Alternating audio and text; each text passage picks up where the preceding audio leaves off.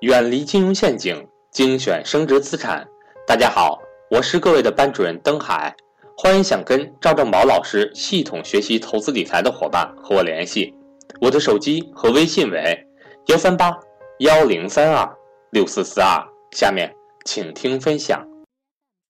最近我又重温了一下美国著名的投机之王利弗摩尔的著作《股票大作手回忆录》。看完之后呢，颇有感慨，我就形成了一个对比。利弗摩尔呢是美国历史上比较早期的吧投机之王，巴菲特呢是后来的价值投资的王者，可以说是股神。两个人呢，我做了一个对比。利弗摩尔的人生呢，可以说是传奇的人生，四起四落，四次资产暴涨，四次破产。巴菲特一生呢比较平淡，自从走上价值投资道路以后呢，一直就比较平淡。他不断的分析这些研报，然后他买入的公司就长期持有。大家想想，买个可口可乐，他能持有五十年。你如果拍个电影的话，我问大家，你是选利弗摩尔作为电影的素材呢，你还选巴菲特作为素材呢？毫无疑问，如果我是个导演的话，我会选择利弗摩尔作为电影的素材。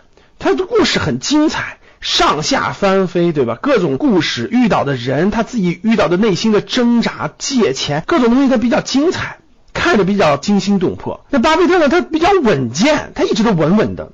这两种人生，真的是一个是投机的人生，一个是投资的人生，差别真的是太大了。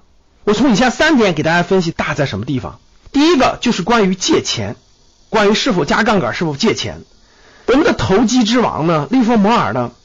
每次破产之后，他都亏得干干净净，以至于他不得不为了东山再起而去到处借钱。最严重的一次，他负债一百多万美元啊，当时的一百多万美元啊，相当于可能现在的上亿。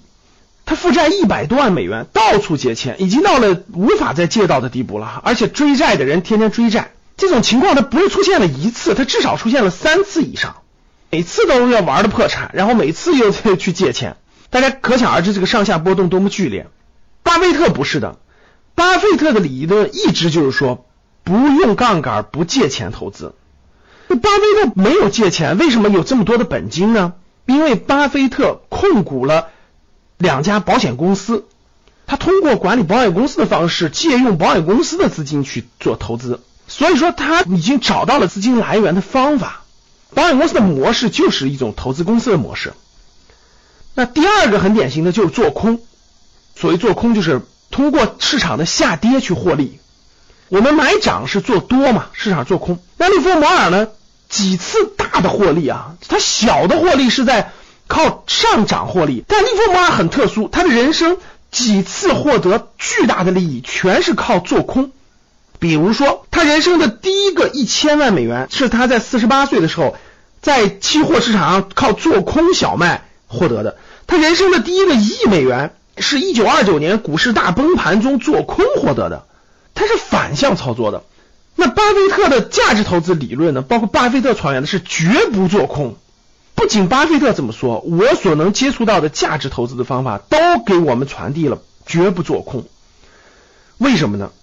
因为市场是不断上涨的，好的公司也是不断的涨的新高的。虽然它中间会下跌，但是其实下跌是上涨中的某一个阶段，很难把握住。你能把握住一次，你很难把握住两次；你能把握住两次，你很难把握住三次。像利弗莫尔这种投机之王，能把握住三到四次，最后的结局还是那么悲惨。这是第二，做空；第三，期货。投机之王呢，他的多次获利。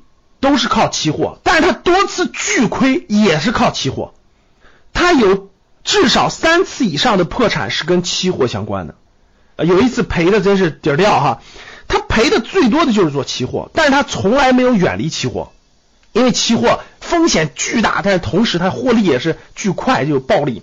那以巴菲特为代表的价值投资呢，明确指出期货是反人性的，抵制期货的，那不建议普通股民去碰期货。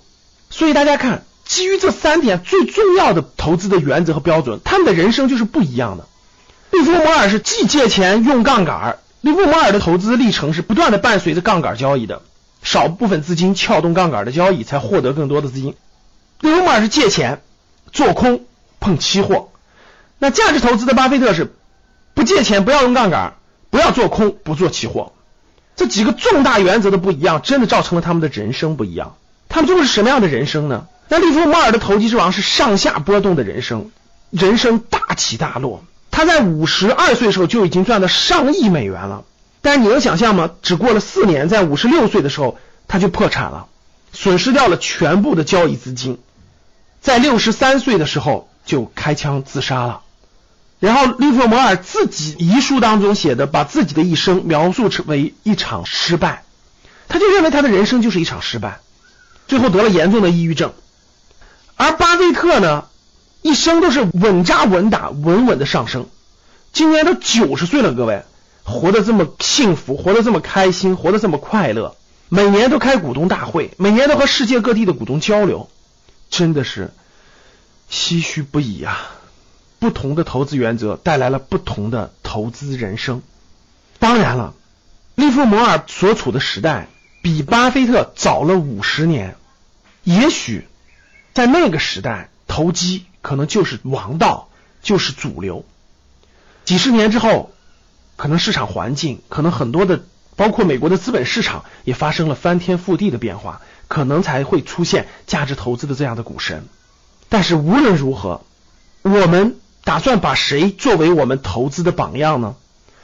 打算去走谁的人生之路呢？这是值得我们认真思考的。好的。当你看到我所看到的世界，你将重新认识整个世界。八月二十七号晚上，我们会在线给大家讲一堂公开课，解读以房产为投资中心的时代正式结束了。那未来的投资中心是什么呢？欢迎大家八月二十七号参加我的在线公开课。报名的方式，大家加格局商学的微信公众号，拼音。格局的拼音三六五，G E J U 三六五，然后后台预约报名，我们可以通知大家如何参加。好的，谢谢大家。